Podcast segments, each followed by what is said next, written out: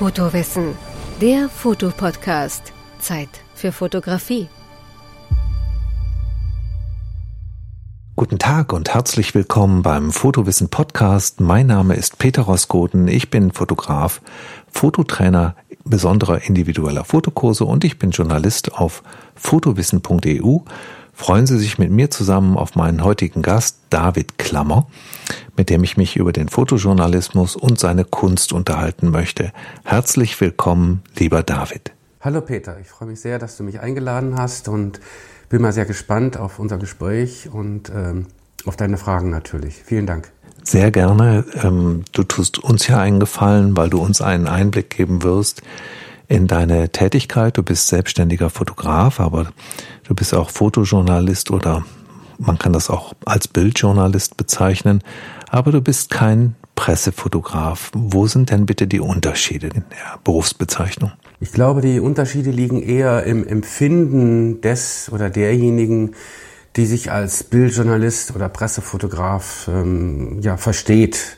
Ähm, Pressefotografie ist natürlich alles, was mit ähm, Ereignissen zu tun hat, die mehr oder weniger interessant sind und äh, auf verschiedenen Medien veröffentlicht werden, sei es in Printmedien oder Internetmedien. Ähm, ich glaube, das, was reine Pressefotografen von Bildjournalisten und Bildjournalistinnen unterscheidet, ist, ähm, dass ähm, der Presse oder die Pressefotografin in erster Linie ähm, das Ziel hat, äh, ein, ein adäquates Bild für ähm, ein Medium wie eine Tageszeitung beispielsweise oder eine, eine Agentur wie ähm, dpa zu er, ähm, erzielen.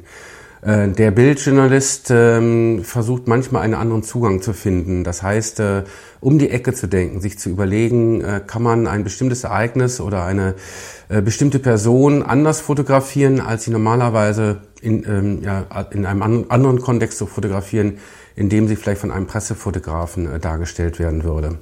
Und ähm, diese, diese Arbeitsbereiche überschneiden sich natürlich, aber ähm, und es gibt natürlich auch so, ich sag mal, hierarchische äh, Abgrenzungen zwischen den verschiedenen Bereichen, dass sich der eine vielleicht besser fühlt als der andere.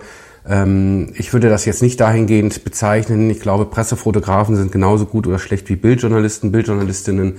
Ähm, es ist nur einfach nochmal so eine Abgrenzung, die ähm, den Horizont dessen ähm, bezeichnet, ähm, mit dem jemand arbeitet. Und zwar nicht jetzt den qualitativen Horizont, sondern den, wo es eigentlich um das Erzählen von Geschichten in Bildern geht. Das hast du prima erklärt. Sag mal, bevor wir jetzt auf deine Tätigkeit wieder intensiver eingehen im Gespräch, wollte ich dich gerne fragen, seit wann kennen wir uns denn? War ich auf dich aufmerksam geworden oder hattest du dich bei Fotowissen gemeldet? Jedenfalls hast du schon ganz viele Artikel bei Fotowissen geschrieben. Ich glaube, es war mehr oder weniger zeitgleich. Ich glaube, wir hatten einen gemeinsamen Bekannten, ähm, wenn ich mich nicht irre, vielleicht Christian Ahrens kann das sein, der auch schon mit äh, Fujifilm auch zu tun hatte. Ich glaube, wir sind mehr oder weniger gleich aufeinander aufmerksam geworden. Ich weiß aber nicht genau, wer zuerst den Kontakt aufgenommen hat und der andere hat dann gesagt, Mensch, mit dir wollte ich auch schon mal sprechen. Also ich glaube, es war sozusagen, dass wir schon im Geiste miteinander verbunden waren, bevor wir miteinander Kontakt aufgenommen hatten. Und ich denke mal jetzt so seit drei Jahren in etwa. Zwei, drei Jahre, kann das sein? Das passt ungefähr. Wir können, wir können das ja mal nachschauen, wann du deinen ersten Artikel eingereicht hast.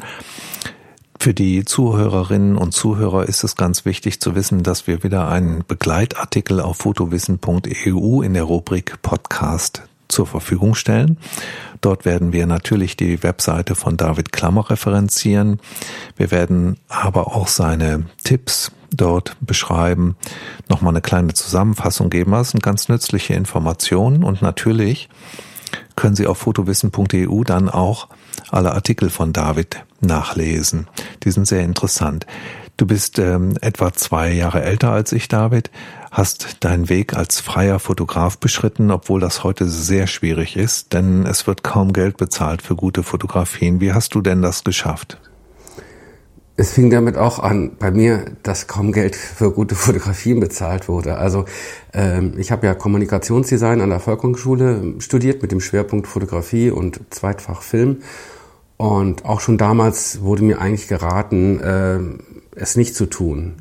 Ähm, ich glaube, die Situation hat sich tatsächlich verschlechtert, insofern als dass einfach die Budgets ähm, der klassischen traditionellen Printmagazine sehr viel geringer geworden sind, dass die Budgets für Online-Veröffentlichungen von Anfang an nicht existent oder extrem gering waren und dass man sich natürlich im Laufe eines längeren Berufsweges sich auch immer wieder verändern muss und auch anpassen muss.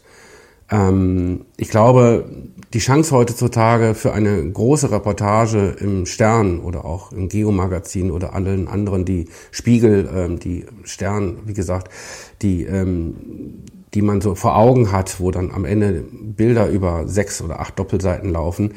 Diese Chancen sind tatsächlich sehr viel geringer geworden.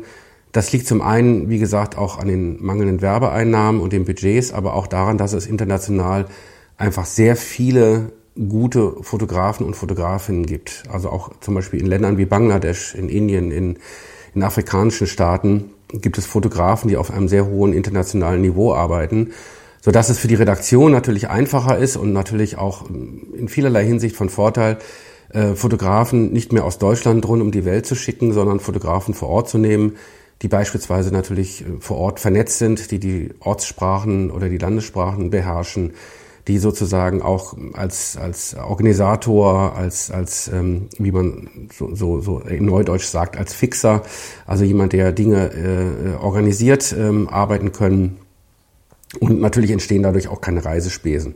Das Zweite ist aber auch, dass äh, dadurch, dass eben so viele Fotografen international arbeiten, es einfach auch sehr viele herausragende Reportagen gibt, die schon fertig fotografiert worden sind, sei es im Auftrag für andere Magazine oder sei es als freie dokumentarische oder bildjournalistische Arbeit. Und ähm, diese Fotografien werden natürlich auf allen möglichen Wettbewerben, auf Festivals gezeigt, sodass eben Bildredakteure oder Bildredakteurinnen natürlich diese Fotos einfach ähm, abkaufen können, diese fertigen Reportagen, und dann in ihrem Printmagazin drucken können. Das heißt natürlich ähm, für mich, ähm, es gibt weniger Reisen, also es gibt zumindest in den klassischen Printmedien, den sogenannten Editorial-Medien, wie eben genannt äh, Spiegel, Stern, Geo, äh, viel weniger. Ähm, Corporate-Medien, also Kundenmagazine, die von Firmen herausgegeben werden, sind da immer noch sehr viel spendabler und äh, arbeiten auch gerne mit Fotografen zusammen, die sie kennen, vielleicht über langjährige gemeinsame Zusammenarbeit, wo sie auch wissen, was sie erwartet, wenn der Fotograf oder die Fotografin zurückkommt. Tolle Beschreibung. Ich glaube, da wird aber auch von Seiten der Medien sehr viel geklagt, wo nichts zu klagen ist. Ich glaube, die Inhaber sind in der Regel ultrareich und haben genug Geld und haben einfach die Budgets gekürzt und haben die Preise gesenkt für die Fotografinnen und Fotografen weltweit. Ich habe so den Eindruck, dass da von Seiten der Verleger sehr groß gejammert wird, obwohl nichts zu jammern da wäre. Die versuchen einfach ihre Profite zu erhöhen. Kann das stimmen? Ja, also das denke ich, stimmt sicherlich auch. Ne? Also die, die Verlage, also zum Beispiel Stern gehört ja jetzt äh, RTL, äh, der, der Gruner und Jahr Verlag ist ja verkauft worden. Und da überlegt man sich natürlich äh, bei den großen Firmen immer weiter die Gewinne zu maximieren und äh, das Geld vielleicht in andere Dinge zu stecken. Ähm, ich denke auch, dass man mehr investieren könnte und es zeigt sich ja auch, dass zum Beispiel Qualitätsjournalismus ähm, wie ihn zum Beispiel auch die Zeit bietet, ähm, die auch ihre Reporter äh, rund um die Welt schickt. Ähm, die dänischen Tageszeitungen schicken auch Fotografen, Fotografinnen wirklich selbst äh, auch zu Brennpunkten äh, für große Reportagen. Also ich glaube auch eher, dass es tatsächlich ein, ein strukturelles Problem ist, als dann letzten Endes das, wie du sagtest eben, dass es nicht wirklich das Geld gibt. Das scheint auch so ein AG-Problem zu sein. Die haben ständig irgendwelche, die wollen irgendwelche Gewinne ausschütten, die wollen den Profit maximieren, immer weiter nach oben schrauben. Ich denke, das ist ein systemimmanenter Fehler, aber äh, da wollten wir heute nicht hin. Ich habe, ich war zuerst beeindruckt von deinen Fotos der Butler-Schule. Für wen waren die Fotos und wo sind sie entstanden, bitte? Also diese Fotos äh, sind, eine Reportage, sind aus einer Reportage tatsächlich entstanden und äh, es ist tatsächlich auch noch eine so meiner Lieblingsreportagen, die ich in einem kontrollierten Umfeld ähm, gemacht habe. Das war eine Arbeit, die habe ich für die äh, Wirtschaftswoche gemacht, ähm, ist schon ein paar Jahre her. Und zwar gibt es in Simpelfeld, das ist an der niederländischen äh, Grenze zu Deutschland, gibt es äh, eine Butlerschule, die von einem ehemaligen Butler geführt wird, der auch unter drei amerikanischen äh, Präsidenten äh, der Chefbutler war. Und dort habe ich ähm, jemanden begleitet für einen Tag, ähm, der ja gerade seine Abschlussprüfung gemacht hatte oder in Vorbereitung der Abschlussprüfung war. Und mit kontrolliertem Umfeld meine ich, ähm, es war halt eine, ein, ein Schloss, in dem auch die Butler-Schüler und Schülerinnen lebten und ähm, die wurden auch, glaube ich, ziemlich getriezt, weil die, ähm, Butler müssen teilweise unter recht widrigen Umständen arbeiten. Die haben äh, reiche Menschen sind auch nicht immer zivilisiert oder freundlich oder höflich. Das kann auch schon mal sein, dass dann ein Butler äh, nachts um drei rausgeklingelt wird, weil äh, ja, sein Arbeitgeber dann plötzlich ganz spezielle Sandwiches essen will und dann muss der Butler das eben organisieren.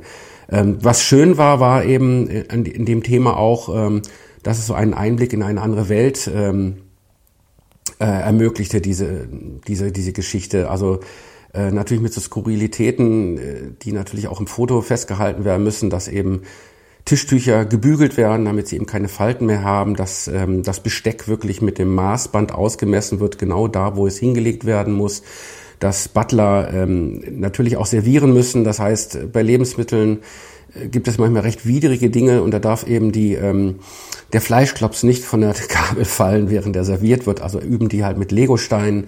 Das war also auch ein ganz skurriles Bild und äh, es war eine sehr schöne Geschichte, weil gerade da, wo man als Fotograf eben auch akzeptiert wird oder unsichtbar wird und die Menschen ähm, kein Problem haben, damit ähm, fotografiert zu werden, ist das natürlich immer ganz schön, wenn dann am Ende auch eine Geschichte entsteht, die ja irgendwie auf Dauer auch noch spannend wird oder ist, genau. David, du stehst im Grunde auf drei Beinen beruflich. Du arbeitest einmal in freien Fotostrecken, dann fotografierst du Imagefotos für unbekannte oder bekanntere Menschen und du arbeitest auch für Magazine wie Stern, Geo, Time, Die Zeit. Welche Fotos haben diese Magazine von dir erhalten oder welche Aufträge geben die dir? Und was macht deine Fotos für diese Magazine so wertvoll? Also die Aufträge, die ich bekomme, sind zum Glück, wie ich finde, ähm, relativ unterschiedlich. Also ich werde teilweise für Reportagen gebucht. Also jetzt zum Beispiel ähm, äh, letztes Jahr habe ich sehr viel im Ahrtal fotografiert äh, nach der Flutkatastrophe und das war eben auch eine Mischung aus freien Arbeiten, die ich gemacht habe und Arbeiten, die ich im Auftrag gemacht habe. Ähm, ich mache Porträts für Magazine und ähm, es ist halt immer die Frage, als Fotograf wird man nicht immer unbedingt für einen ganz besonderen, prägnanten äh, fotografischen Stil gebucht. Manchmal ist das der Fall, dass, dass, dass die Redakteure, Redakteurinnen sehen, dass man vielleicht einen besonderen Blick hatte oder eine besondere Darstellung. Manchmal ist es einfach auch so, dass, ähm, dass der Erste, der, der Ja sagt, genommen wird, dass bei engen Terminen, die also von jetzt auf gleich fotografiert werden müssen, natürlich äh, eine Bildredakteurin vielleicht vier, fünf Fotografen auf der Liste hat, die durch abfotografiert und äh, abtelefoniert, Entschuldigung, damit dann jemand was abfotografiert. Ähm, also das ist völlig unterschiedlich und das wandelt sich eigentlich auch und das hängt auch immer so ein bisschen damit zusammen, ähm, äh, womit man halt so in Erscheinung getreten ist. Also es gab eine Zeit, wo ich sehr viel Corporate-Porträts gemacht habe, wo ich äh, für Corporate-Magazine gearbeitet habe, für Firmen gearbeitet habe, ähm, für Magazine, Wirtschaftsmagazine, wie gesagt. Ähm, ich habe dann vor ein paar Jahren angefangen, mehr freie Projekte zu machen, über intentionale Gemeinschaften beispielsweise in Auroville, das ist eine utopische Stadt in Südindien, oder ich habe 2018 angefangen, sehr viel im Hambacher Wald äh, zu fotografieren, die Besetzung des Hambacher Waldes. Und darüber äh, äh, ja, generiert man natürlich wieder eine andere Aufmerksamkeit. Also ich habe jetzt mehr wieder Magazine und Kunden, ähm, die sich mit dieser Thematik beschäftigen, wie zum Beispiel Greenpeace oder ähm, das Magazin Frings, ähm, äh, von, das von Miserio mit herausgegeben wird. Also äh, Kunden, die sich eben auch mit sozial-dokumentarischen Themen beschäftigen. Also es wandelt sich immer so ein bisschen und es ist immer die Frage, ähm, wie ändert man sein eigenes Profil als Fotograf? Hat man ein bestimmtes Profil oder ist man jemand, der, wie du sagtest, breit aufgestellt bist? Und ich selbst sehe mich da tatsächlich so in der Schnittmenge zwischen Künstler und, und Handwerker. Und ich sage immer so, ähm, manchmal komme ich mir vor, bin ich wie ein Schuster und ich, ich muss einen Cowboystiefel nicht mögen, äh, um ihn trotzdem gut zu besohlen, so dass der Kunde, der mir den Cowboystiefel reinbringt, auch zufrieden ist und ich mir auch ein gutes Gefühl gebe. Und ich lerne natürlich auch daraus, also selbst aus Aufgaben, die mir jetzt nicht vielleicht die reine Freude machen, äh, lerne ich etwas, ähm, anders zu sehen, Dinge anders umzusetzen, mit anderen Werkzeugen zu arbeiten, was ich dann später auch für andere Aufgaben oder freie Projekte einsetzen kann. Wie muss ich mir das jetzt vorstellen, wenn dich ein Magazin wie die Zeit engagiert? Rufen die dich an und fragen dich nach dem oder erklären dir den Job, den sie haben möchten und gibt es dann auch Arbeiten, die du nicht übernehmen möchtest? Ja, also in der Regel ist es tatsächlich so, dass ich entweder eine E-Mail bekomme oder einen, einen Anruf. Ähm, oft, wenn es jetzt wirklich sehr eilig ist, natürlich der Anruf, weil man dann direkt erreichbar ist. Äh, meistens äh, inzwischen bekomme ich eine E-Mail. Ähm, da wird dann nach der Zeit gefragt, ob ich überhaupt verfügbar bin. Und ähm, meistens ist es so, dass ich erfahre, ich erfahre erst dann, um was es geht, wenn ich sage, ich kann. Ich will es auch eigentlich gar nicht wissen, wenn ich nicht kann, muss ich ganz ehrlich sagen. Manchmal ist es ganz gut, äh, nicht zu wissen, äh, was man vielleicht verpasst hat. Und ähm, dann bekomme ich ein Briefing in der Regel. Das heißt, ähm, ich, ich erfahre, wie groß soll die Strecke werden. Handelt es sich um eine reine Porträtgeschichte? Handelt es sich um eine eine Geschichte, die sich aus Porträts und journalistischen Geschichten äh, verbindet. Also ich habe jetzt gerade vor kurzem für einen Kunden äh, ein, ein Flussen begleitet äh, für eine Geschichte, also morgens in den, im Blumengroßmarkt dann einladen der Sachen, dekorieren seines Ladens, schneiden der Blumen, Kundengespräche etc. Da muss ich natürlich sehr genau beobachten, was passiert und vielleicht auch ein bisschen steuern. Ähm, und ähm, und dann äh, muss ich natürlich auch ein Porträt machen, wo ich mir dann überlege, wie kann ich die, Position, die Person dann gut ins Bild bringen.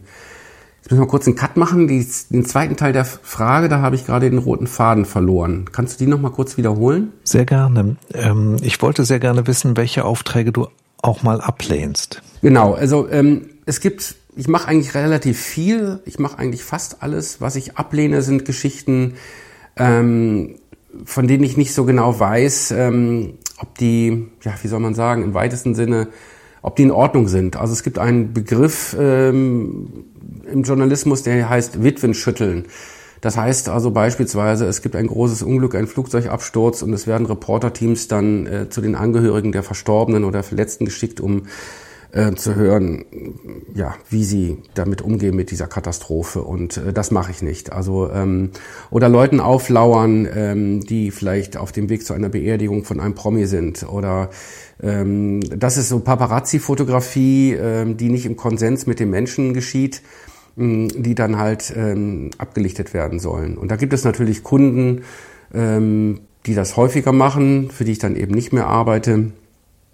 Äh, früher habe ich das ein, zwei Mal gemacht und äh, bin dann auch in solche Geschichten reingeschlittert.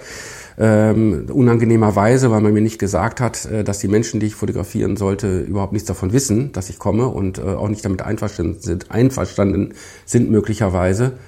Und äh, ja, das ist sehr unangenehm, das mache ich nicht. Und ähm, Genau, deswegen ist es eigentlich immer ganz gut, in einem, ähm, ähm, ja, einem Gesprächskontext mit den Redakteurinnen und Redakteuren zu sein, dass man weiß, um welche Geschichten es geht und äh, dass man dann auch ehrlich ist. Also wenn man jetzt das Gefühl hat, dass man auch nicht in der Lage ist, äh, eine Geschichte adäquat umzusetzen, also auch bei anderen Geschichten, dass man merkt, hm, wird schwierig, äh, kriegt man nicht hin, weil man nicht vielleicht die technischen Mittel hat oder nicht die Erfahrung hat, dann sollte man auch ehrlich sein und sagen, äh, du, das ist nichts für mich, bevor ich damit schlechten Ergebnissen zurückkomme. Denn letzten Endes wird man ja meistens auch immer tatsächlich nach dem letzten Job oder dem letzten Auftrag gemessen.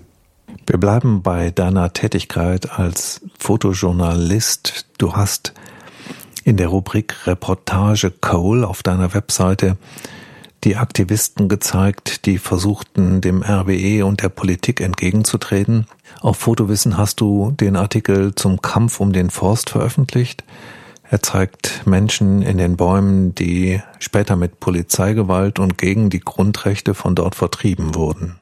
Genau. Ähm, das ist im Prinzip so, dass, dass das, wie ich schon vorhin gesagt hatte, ähm, Teil eines, einer freien Arbeit ist, eines Langzeitprojektes. Ähm, ich habe gemerkt halt tatsächlich, äh, in der Zeit, wo ich viel ähm, fotografiert habe, wie, ja, wie so ein Gun for Hire, wie man so schön sagt, jemand, der so fast alles macht, äh, dass ich eigentlich auch wieder zurückkehren möchte, Geschichten zu erzählen, ähm, von denen ich glaube, dass sie erzählt werden müssen, dass sie irgendwo zeitgeschichtlich auch eine gewisse Relevanz haben.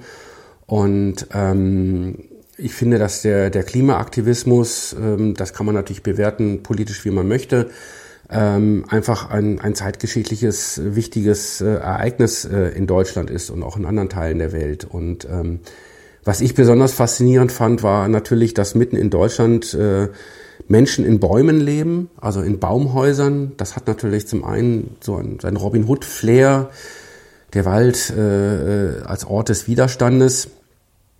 Aber ich habe dann auch festgestellt, dass es diesen Menschen äh, auch um, um, viel mehr geht, als jetzt äh, diesen Wald zu retten, äh, dass er abgeholzt wird für einen, einen, einen Braunkohletagebau. Das ist ja im Hambi auch geglückt. Ähm, es leben interessanterweise immer noch Menschen in dieser Besetzung. Ja? Ich wollte ganz kurz nachfragen, wofür glauben die zu kämpfen oder wofür kämpfen die nach ihrer Überzeugung? Kannst du das mal ausführen, bitte? Genau. Also ich glaube, ähm, es gibt verschiedene Dinge, für die die Menschen, die diese Wälder besetzen, äh, sich einsetzen. Da geht es natürlich tatsächlich einmal um ähm, das hoffentlich mögliche Verhindern einer, einer Klimakatastrophe. Äh, das Zweite ist allerdings, glaube ich, auch, dass sie versuchen, neue gesellschaftliche Form des Miteinanders zu entwickeln. Und ähm, das heißt, äh, gesellschaftlich so miteinander zu umgehen, äh, dass man achtsam miteinander ist, dass man Respekt vor anderen hat, dass man nicht nur Respekt vor anderen Menschen hat, sondern auch vor der Natur. Und ähm, das funktioniert natürlich gut in sogenannten intentionalen Gemeinschaften. Die Menschen, die im Wald sind, die sich ähm, die, die, die einen, einen Ort wie Lützerath besetzen, tun das natürlich, sind natürlich alle da, weil sie einen ähnlichen Grund haben, da zu sein. Also es gibt eine große Schnittmenge.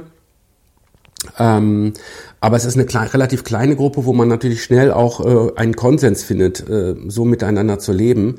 Das in eine größere Gesellschaftsschicht ähm, oder in die, in die Mehrheitsgesellschaft äh, zu transportieren, halte ich für relativ schwierig, weil wie, wie meisten von uns sind ja auch Dazu gehöre ich natürlich auch, sind auch Menschen, die sich an gewisse Bequemlichkeiten gewöhnt haben und die auch stöhnen, wenn der Benzinpreis teurer wird oder wenn, ähm, wenn es heißt, man muss, sollte vielleicht die Heizung drei Grad oder zwei Grad geringer regulieren. Ähm, und es ist ein Experimentierfeld. Vieles von dem, was da jetzt formuliert wird, ist natürlich äh, nicht unbedingt nachvollziehbar. Gerade jetzt diese Diskussion, die man mitbekommen hat um Dreadlocks und, und kulturelle Aneignung. Aber manchmal müssen Dinge vielleicht auch etwas radikaler formuliert werden, um dann halt doch irgendwo Veränderungen im Denken äh, herzustellen. Das war ja bei vielen großen sozialen Bewegungen auch so, dass die erstmal äh, ziemlich auf den Putz gehauen haben und vieles von dem, was formuliert wurde, dann doch nicht umgesetzt wurde, aber ein Teil dann eben vielleicht doch. Wenn wir das zusammenfassen, dann kämpfen diese Aktivisten, oh, Menschen, Freunde äh, für die Natur, für ihre Dörfer, und für unsere Gesundheit, also unser aller Gesundheit, nicht nur deren Gesundheit. Ich finde es sehr schwierig, in so einer Angelegenheit nicht Partei zu ergreifen. Ich persönlich finde das. Äh, du zeigst hauptsächlich Fotos von Aktivisten, nicht der Polizei, die von der Politik und für das RWE und deren Profite gegen unsere Grundrechte auf Gesundheit und Natur losgeschickt wurden. Ergreifst du mit deinen Fotos Partei? Mhm. Ich denke, dass, ähm, dass das erlaubt ist und dass das erlaubt sein muss. Also ich glaube nicht, dass äh, ich glaube ohnehin nicht, dass Fotografie oder Journalismus neutral ist. Also, da muss man sich fragen, was was würde denn Neutralität bedeuten, dass man alles richtig findet, alles gut findet, äh, äh, alle Meinungen verschiedener Seiten äh, kommuniziert, damit nichts mehr übrig bleibt, sondern man muss, glaube ich, auch schon eine Meinung haben. Ähm, es gibt schon, glaube ich, eine, eine Grenze, die man als, als Fotograf oder Bildjournalist äh, nicht überschreiten sollte. Und das, das bedeutet, dass man sich nicht, ähm, sich nicht eins, ja, dass man nicht zu Propagandazwecken missbraucht werden sollte oder dass man plötzlich Propaganda für eine bestimmte Bewegung oder eine politische Gruppe äh, übernimmt, sondern dass man trotz der Nähe, die man hat, trotz der Sympathie, die man vielleicht für ein bestimmtes Sujet hat, ähm, dennoch immer noch seine, seine eine gewisse Distanz behält und sich auch immer wieder fragt, ähm, komme ich den Menschen oder der Geschichte vielleicht zu nah? Ähm, und äh, dass man sich auch fragt, warum stelle ich ähm, eine bestimmte Geschichte auf eine bestimmte Art und Weise dar. In diesem Fall denke ich, ähm, hat es mich einfach fasziniert, äh, diese Menschen zu begleiten, ihr Leben im Wald äh, darzustellen. Ähm, es gibt Bilder natürlich mit der Polizei, ähm, die auch von einem neutraleren, ich sag mal von einer äh, neutraleren Perspektive aus fotografiert worden sind, weil ich nicht zwischen, also nicht auf Seite der Demonstranten dann unbedingt stand. Aber ähm, ich fand es immer relativ, ich sag mal so, die, die Polizei ist in dem Fall natürlich auch ein Kombatant. Also die Nachrichten, äh, Pressemeldungen der Polizei sind natürlich auch aus Polizeiseite ähm, formuliert. Man kann da also auch nicht von Neutralität sprechen. Und ähm, auf wessen Seite stehen die denn eigentlich? Die werden doch von uns bezahlt. Also ich glaube, viele Polizisten und Polizistinnen individuell stehen tatsächlich auch auf Seiten der Umweltschützer. Also ich habe viele Situationen erlebt, wo sie Menschen haben durchgehen lassen. Mir haben Menschen erzählt, dass Polizisten Waldbesetzern, Waldbesetzerinnen ähm, Geld zugesteckt haben sollen damit sie irgendwie ähm, ihren, ihren Widerstand finanzieren können. Ich glaube, viele Polizisten fühlen sich von der Politik da tatsächlich auch verheizt, weil sie in eine Situation reingesteckt werden, weil man ihnen ein Feindbild vorgibt, äh, das es so eigentlich nicht gibt. Und ähm, wenn man die Medienberichte verfolgt hat äh, über den Widerstand jetzt im Hambacher Wald oder eben auch im Dannenröder Wald in Hessen, ähm, dann gibt es ja sehr wenige Geschichten, die ja immer wieder aufgewärmt werden, wie der Wurf von Fäkalien, was natürlich furchtbar ist und was in keinster Weise zu rechtfertigen ist. Aber wenn man dieses eine Ereignis immer wieder in die Medien zerrt, dann heißt es ja, dass es so viel anderes an Gewalt von Seiten der Aktivistinnen nicht gegeben haben könnte. Sonst würde man ja den Wurf von Molotow-Cocktails oder das Abschießen von ähm, Wurfgeschossen etc. Äh, die es eben überhaupt gar nicht gab. Denn es gab es eben sehr nicht. friedlich. Und es war immer sehr friedlich. Und natürlich kann man auch sagen, ja, die, die Menschen im Wald, die, die rufen äh, Haut ab oder ähm, haben natürlich äh, sehr aggressive Sprechchöre, aber das tun sie natürlich auch, um sich Mut zu machen. Und ich habe halt auch Situationen erlebt, wo die Polizei tatsächlich ähm, bewusst äh, äh, aggressive Reaktionen von, von Aktivisten und Besetzern provoziert hat, indem sie beispielsweise einfach eine kleine Einheit inmitten äh, der Aktivisten geschickt hat, in der Hoffnung, dass vielleicht irgendjemand ähm, die tätlich angreift, sodass man eine größere Gegenreaktion der Polizei wieder machen kann. Und diese Situationen wurden von seitens der, der Aktivisten immer sehr friedvoll und sehr, äh, sehr cool gehandelt, dass man wieder einen Korridor geöffnet hat, aus dem die Polizei dann wieder gehen kann. Also diese Situation habe ich mehrmals erlebt. Ich glaube nicht, dass die, die Polizisten, die dann reingeschickt worden sind, ähm, sozusagen auf die gegnerische Seite, dass die das selber wollten, sondern da hat dann ein Einsatzleiter einfach gesagt, so Leute, geht mal rein und gucken wir mal, was passiert.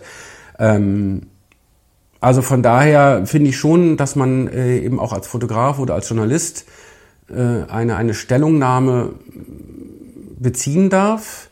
Ähm, aber ich glaube, dass trotzdem, trotzdem in meinen Bildern auch ja Geheimnisse drin sind und dass es eben auch äh, dem Betrachter oder der Betrachterin ähm, überlassen ist, welche Meinung er oder sie zu den Bildern halt hat. Ähm, ich wollte halt einfach zeigen, ja, Menschen, die im Wald leben, Menschen, die, die in Baumhäusern leben, ähm, weil ich denke, dass nach wie vor ähm, dass das eigentlich ein Wahnsinn ist. Diese Menschen geben ja auch sehr viel auf. Also es ist ja nicht so, dass alle jetzt äh, normalerweise sonst unter der Brücke leben oder von Sozialhilfe, sondern dass es eine bewusste Entscheidung für dieses Leben ist und äh, natürlich auch ein bewusstes in Kauf nehmen, dass sie dann halt auch diesen Repressalien vielleicht durch die Polizei ähm, ausgesetzt sind. Du hattest dich natürlich als Journalist ausgegeben und du bist ja auch so ein ganz kleines bisschen, denke ich, oder vermute ich, ein Schutz für diese Aktivisten, denn die Polizei ist dann sehr viel vorsichtiger, wenn das, wenn da Journalisten anwesend sind oder du bist ja kein Journalist, du bist ja Bildjournalist, du bist äh, Foto, Fotojournalist, aber in dem Sinne auch wieder ein Journalist, die können das ja nicht unterscheiden. Hast du das Gefühl gehabt, dass du denen auch Schutz gegeben hast, den Aktivisten? Ich denke, dass auf jeden Fall ähm, Fotografen und Journalisten, Medienmenschen, Kameramenschen äh, Schutz geben. Also tatsächlich ist es so, dass ähm, ähm, die Gewalt oder wenn mir Aktivisten oder Aktivistinnen äh, vorwerfen, das kommt teilweise auch vor, dass man auf meinen Fotos eben keine Polizeigewalt sieht, dann sage ich eben auch, ja, sie geschieht halt eben nicht in diesem Maße oder sie geschieht eben nicht, äh, weil natürlich die Polizei auch weiß, ähm, dass das nicht ähm, ja unbemerkt bleibt. Ähm, teilweise ist es eben auch so, dass wenn Räumungen oder ähnliche Aktionen anstehen, dass äh, auf Twitter oder anderen sozialen Medien dann speziell sogar Pressesupport erwünscht wird. Ähm, wie gesagt, es ist ein zweischneidiges Schwert. Also ich bin keine, keiner, der Propaganda jetzt für die Aktivisten oder Aktivistinnen macht oder sich einbeziehen lässt in, äh, in, in, in, in, in eine Agenda. Ähm, aber ich finde eben diesen, dieses, ähm, ich finde das schon auch wichtig, dass man Schutz gibt und dass man vor allen Dingen auch als, als unabhängiger Zeuge da ist. Also ich hatte jetzt auch den Fall, ähm, ich habe ja nach dem Projekt im, im Hambi einen, einen Film, einen Dokumentarfilm äh, bei der Räumung oder bei der Besetzung des Dannenröder Waldes in Hessen gefilmt. Der Film ist jetzt auf vielen internationalen Filmfestivals gelaufen, äh, hatte bei den ja, renommierten Hofer Filmtagen in Deutschland Premiere. Das hat mich besonders stolz gemacht, weil das auch mein, mein erster Film überhaupt war, den ich gedreht habe. Und ich war halt bei drei Räumungen in den Baumhäusern, weil ich nah dran sein wollte. Und ich finde, das ist auch immer ganz wichtig, wenn man, wenn man Geschichten erzählt, dass man nah dran ist, dass man mitten dabei ist, weil das einfach auch die starken Bilder sind, die dann entstehen. Ähm, bei einer Räumung durfte ich alles machen. Also da kam das SEK dann hoch. Die haben mich gefragt, hm, willst du bleiben, willst du gehen? Ich sage, nee, ich würde gern bleiben, ich würde gern filmen. Ja, alles klar, kannst du machen. Und daraus sind sehr intensive und intime Szenen entstanden, äh, die einfach auch so die unterschiedlichen Standpunkte von Gesetzesvertretern und Aktivistinnen zeigen, weil die auch miteinander geredet haben. Und bei zwei weiteren äh, Besetzungen, äh, zwei, Entschuldigung, bei zwei weiteren äh, Räumungen war ich dann auch ebenfalls auf Baumhäusern und wurde dann aber als erster heruntergenommen. Ich hatte mich auch im Vorfeld als Journalist ausgegeben. Ich hatte auch äh, bei der Polizei angerufen, bei der Pressestelle und habe gesagt, ich bin auf einem Baumhaus. Also sagen Sie bitte den Kollegen Bescheid. Dagegen ist im Prinzip nichts einzuwenden. Ähm, ich bin mobil, ich bin kooperativ. Äh, die wollen die Leute da runterholen. Man nimmt den ersten runter, der am ersten mitgeht. Viele Aktivisten haben sich auch festgeklebt oder festgekettet. Äh, das waren ja relativ langwierige Unterfangen, die von den Baumhäusern zu holen. Aber für diese beiden Räumungen habe ich jetzt zwei Rechnungen bekommen. Ich soll jetzt also 1200 Euro zahlen, weil ähm, die Polizei das ja irgendwie nicht verstanden hat, dass ich als Journalist oben war und äh, als Journalist natürlich auch ähm, im Rahmen von Pressefreiheit die Möglichkeit haben muss, aus der Nähe berichten zu können. Dagegen habe ich jetzt Klage eingereicht, letztes Jahr von dem Landgericht Hessen und da ist aber das, die Mühlen mal langsam. Da ist jetzt also noch nichts geschehen. Warum in Hessen? Äh, weil das Ganze in Hessen ja stattfand. Also die Polizei Hessen äh, hat ja sozusagen äh, mir die Rechnung geschickt. Also ich habe jetzt keine Anzeige bekommen für irgendetwas, sondern ich soll halt an den Räumungskosten beteiligt werden und ähm, die, die Kostenaufstellung ist, muss man sagen, recht zufällig entstanden. Also die ist recht zufällig, die ist auch nicht nachvollziehbar. Das wurde auch von meinem Anwalt dann natürlich auch kritisiert, dass da einige Fehler drin sind. Aber vor allen Dingen hat man auch in den Schreiben und auch in dem, ich habe ja auch Antwortschreiben geschrieben, ich habe da den, den Sachverhalt ja dargelegt, wurde überhaupt nicht darauf eingegangen, sodass ich glaube, dass die Polizei da überhaupt nicht darauf eingerichtet ist, dass ein Journalist oben auf dem Baumast sein konnte. Ähm, die es ist ja eine absolute Unverschämtheit, die Demokratie auszuhebeln, indem man dann Rechnungen an diejenigen versendet, die da mit demokratischen Mitteln versuchen, unsere Grundrechte zu schützen. Sag mal, und, und dir eine Rechnung zu schicken als Journalist ist eine, ist eine Unverfrorenheit, die gehört vors Verfassungsgericht. Also ich bin der Meinung, dass das ein ganz dickes Ding ist. Sag mal, äh, weil da wird die Pressefreiheit unterminiert. Es gab ja, wie gesagt, einen Anhörungsbogen, den ich lang beantwortet habe und dann nochmal auf äh, alles verwiesen habe, ähm, was ich im Vorfeld ja auch schon ähm, angegeben hatte. Ähm, es gibt natürlich einen Anwalt in Jasper Prigge, das ist mein Medienanwalt, der mich vertritt vor Gericht und ähm, ähm, also ich finde, äh, die Polizei argumentiert halt eben so. Sie sagt, sie hat bestimmte Bereiche für die Presse eingerichtet, von denen aus Presse berichten durfte. Es wurden also tatsächlich auch Bereiche eingerichtet. Ähm, die waren natürlich 30, 40 Meter weit weg äh, von allem Geschehen. Also man konnte dann mit dem Teleobjektiv natürlich irgendwo durch die Bäume fotografieren oder filmen. Ähm, ich muss auch noch mal hinzufügen, ich bin ja nicht auf die Baumhäuser gegangen zu einem Zeitpunkt, wo das Gelände gesperrt war, sondern es war öffentlich zugänglich. Also ich habe im Prinzip jetzt keinen Hausfriedensbruch begangen oder ich habe Gesetze missachtet. Die Polizei hat auch nicht am Tag vorher gesagt, so dieses oder jenes Baumhaus bitte nicht betreten, da dürfen Sie jetzt nicht mehr hoch, weil die hat natürlich nicht gesagt, wo sie dann tätig wird, wobei man sich das natürlich auch denken konnte. Ähm, ich bin auch sehr gespannt. Also es gab einige Zeitungen, die darüber, darüber berichtet hatten, äh, unter anderem die Süddeutsche Zeitung, die Frankfurter Rundschau Ähm, ich bin jetzt sehr gespannt, wie es weitergeht. Ich werde von meinem Presseverband äh, Freelance e.V. unterstützt, weil auch dort man der Meinung ist, dass da die Pressefreiheit äh, eingeschränkt worden ist massiv und ähm, man muss jetzt erstmal weitersehen. Also ich bin im Augenblick relativ entspannt, was das angeht. Und ich bin normalerweise nicht so ein kampfeslustiger Mensch und ich bin auch nicht jemand, der sagt, äh, ich muss jetzt hier, äh, hier für alles stehen, was Pressefreiheit äh, anbelangt. Aber ich finde das schon auch äh, eine wichtige Sache, weil ich merke auch, wie es meine Entscheidungen auch in Zukunft bei ähnlichen Dingen ähm, dabei zu sein natürlich eingrenzt. Also dass ich mir überlege, gehe ich jetzt irgendwo mit rein, folge ich einer Aktion oder könnte es sein, dass ich dann wieder zur Kasse gebeten werden soll. Also es ist im Prinzip auch natürlich ein Einschüchterungsversuch, der verhindern soll, dass Journalisten äh, das tun, was Journalisten und Journalisten eigentlich genau. tun müssen, dabei genau. zu sein. Ohne zu stören. Also es ist ganz klar, dem die Polizei sagt, äh, Herr Klammer, Sie verlassen jetzt bitte das Baumhaus oder Sie verlassen jetzt bitte äh, das Gelände, wie Sie stören die Maßnahmen, dann folge ich dem auch. Dann habe ich dem zu folgen und egal, ob ich jetzt diese Entscheidung in dem Fall äh, nachvollziehen kann oder nicht, aber ähm, einem hinterher dann eben 1200 Euro reinzubraten, das finde ich schon auch harten Tobak, ja. Ich finde es schön, wenn wir darüber auf fotowissen.eu weiterhin berichten würden und auch die Namen nennen würden von denjenigen, die da verantwortlich sind. Wir klären das mal mit deiner anwältlichen äh, Stelle, ob Vielen das Dank. möglich ist. Und ähm, ich denke, wir sollten da mal ein paar Namen nennen, damit klar wird, wer hier gegen die Demokratie vorgeht. Das sind nämlich nicht die Aktivisten, sondern das ist die Polizei und die Politik, die hier gegen die Demokratie vorgeht, wenn sie die Pressefreiheit versucht einzuschränken.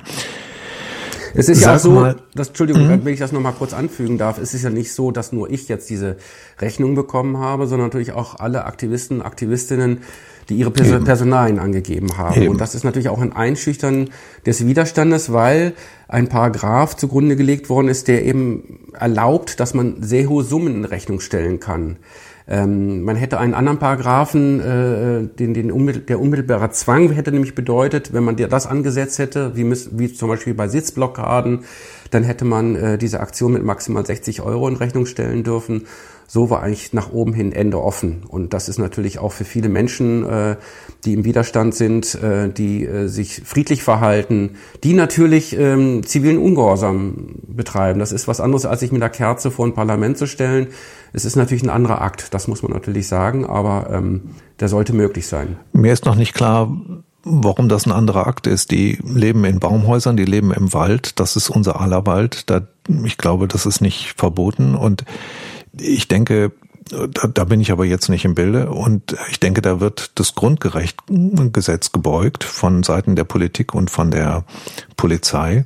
Ich denke, das ist verfassungswidrig, was die da gemacht haben. Diese ganze Räumung war doch verfassungswidrig, oder nicht? Im Hammi, die Räumung war verfassungswidrig, auf jeden genau. Fall. Das ist ja auch äh, entschieden worden und geklärt worden und äh, da wurden ja auch die lokalen Politiker total unter Druck gesetzt, die sich ein, die dann eine Weisung bekommen haben vom Innenministerium, diese Räumung durchzuführen. Auch diese Weisung war wohl nicht äh, äh juristisch korrekt. Ähm, also das ist ganz klar. Ähm, man hat das Polizeigesetz in NRW so geändert, dass Menschen, die ihre Personalien nicht angeben, statt 24 Stunden eine Woche lang äh, in die sogenannte GESA äh, äh, kommen können oder ähm, dass, dass man sie sozusagen in eine Art Beugehaft bringt, damit sie ihre Personalien äh, äh, rausgeben. Das sind schon einige Dinge, die speziell natürlich auf diese Form von Aktionismus äh, geändert worden sind von, von der Politik. Und da muss man natürlich auch schauen, wie dann halt äh, oberste Gerichte, wie du sagtest, Verfassungsgericht, vielleicht irgendwann einfach mal eine Stellungnahme geben. Ganz kurz noch, ähm, Deutschland steht ja, was ähm, Pressefreiheit anbelangt, ja gar nicht so gut da. Wir sind, glaube ich, europaweit auf Platz 10 oder Platz 11. Die skandinavischen Länder liegen da ganz weit vorne. Selbst die Niederländer liegt auf Platz 5, was Pressefreiheit anbelangt. Und ähm, da müsste man eigentlich schon wirklich dran arbeiten, dass das besser wird. Ja. Nochmal, das sind nicht alle Polizisten, die da ähm, verfassungswidrig sind, die müssen natürlich auch tun, was ihnen vorgeschrieben wird. Das ist auf keinen Fall, nein. Also es gibt wie gesagt ganz, ein ganz großer Fehler ja. unseres Systems, dass Polizisten gezwungen werden, gegen ihren gegen ihre Überzeugung zu handeln. Ähm, aber das, was die Politik da macht, ist äh, in meinen Augen verfassungswidrig und gewalttätig und Terror, ein Akt von Terrorismus gegenüber der eigenen Bevölkerung. Ich denke, diese Leute gehören alle in den Knast. Das ist meine persönliche Meinung zu dem Thema. Sagen wir, wir gehen mal auf eine andere Reportage. Du hast auf deiner Webseite eine Reportage, die nennt sich Flood und gehört die, die Fotos gehören zu den besten journalistischen Fotos, die ich persönlich gesehen habe. Du hast besondere Orte und Menschen gezeigt, die 2021 von den Wassergewalten gezeichnet waren. Alle Fotos hast du farblich etwas zurückgenommen. Das sieht so aus, als hättest du bei der Fujifilm mit Chrom gearbeitet. Ist das richtig oder macht die Fujifilm Filmsimulation eigentlich deine Arbeit etwas einfacher? Tatsächlich muss ich sagen, äh, ich habe mir da, ich spiele immer selbst mit dem Grading herum. Also ich finde diese, diese äh, Presets, die Fuji anbietet, toll, weil sie einfach auch schon verschiedene Looks ähm, präsentieren, wie man, wie man seine Bilder vielleicht verstärken kann, emotional oder sonst wie. Ähm, ich habe da selber dran rumgeschraubt, also an, an Lightroom und zwar ähm, ist diese Arbeit über die Flut ähm, im Ahrtal und in der Eifel ein Teil von so einem neueren Langzeitprojekt, bei dem ich sehr viel dokumentarischer arbeite als mal meinen früheren Arbeiten. Also jetzt auch mit einer äh, Fujifilm äh, Mittelformatkamera, also die GFX 100S äh, habe ich mir dann auch mal geleistet, ähm, weil ich dadurch distanzierter, genauer gucken kann und einfach die Möglichkeit habe, durch diesen extrem hohen Kontrastumfang der Kamera sehr viel ja, Veränderungen hinterher noch in den Bildern herzustellen. Ähm, Veränderungen in Bildern, also farbliche Veränderungen, ich muss noch mal ganz kurz drüber sprechen. Also ich finde, was nicht erlaubt ist in dokumentarischer oder journalistischer Fotografie, ist, dass man Elemente entfernt aus den Bildern, die einem dann nicht gefallen, oder Elemente hinzufügt, um die Bilder zu verstärken. Aber was ich finde, was erlaubt ist, ist tatsächlich, wenn man mit ähm, Farbsättigung arbeitet, mit Kontrast etc. Und die Idee, die ich hatte und wie ich finde, dass, dass die Bilder mm, so nochmal stärker werden, ist, dass ich die Fotos entsättige, um ein Verbleichen von Wirklichkeit oder ein Verbleichen von Heimat, ein Verbleichen von Erinnerung ähm, zu zeigen. Also auch eine, eine gewisse dystopische ähm, Wahrnehmung dessen, was da geschehen ist halt. Also ich habe zum Beispiel die Farbsättigung von Gelb sehr stark rausgenommen. Es gibt so gut wie keine Gelbtöne in den Bildern. Ich habe die Blautöne und Orangetöne etwas verstärkt. Also die Farb Farbigkeit, das Erleben von Farbe verschiebt sich, aber insgesamt sind die Bilder eben verblasst, also fast wie verblasste Farbfotos, die man äh, zu lange in die Sonne gehängt hat. Ähm, es ist immer eine Frage, funktioniert sowas oder funktioniert sowas nicht? Oder dient es der Geschichte? Also wenn ich anfange, belanglose Bilder aufzupeppen, indem ich da sehr viel Kontrast reingebe, dann wirkt sowas oberflächlich erstmal toll oder cool. Ähm, aber es muss, finde ich, schon trotzdem um Inhalte gehen. Und ähm, es ist auch mal die Frage, wo hält sich das Ganze die Waage? Also ähm, ich hoffe, dass ich da mit meiner Farb, mit meinem Farblook die Waage so erhalten habe, weil ich mir auch gedacht habe, und das ist auch, muss ich nochmal sagen, das ist einfach nochmal eine Chance für freie Projekte, also und auch für, für Bildjournalisten oder wie man so schön sagt, Visual Storyteller dass man zu einem Ereignis geht, wo sehr viel Presse anwesend ist oder zu einem bestimmten Zeitpunkt sehr viel Pressefotografen kommen und dass man mit denen will ich und kann ich auch nicht konkurrieren. Die schicken ihre Bilder sofort zu ihrer Agentur und die sind sofort in der Zeitung und auch in, ähm, in, äh, in Online-Medien zu sehen.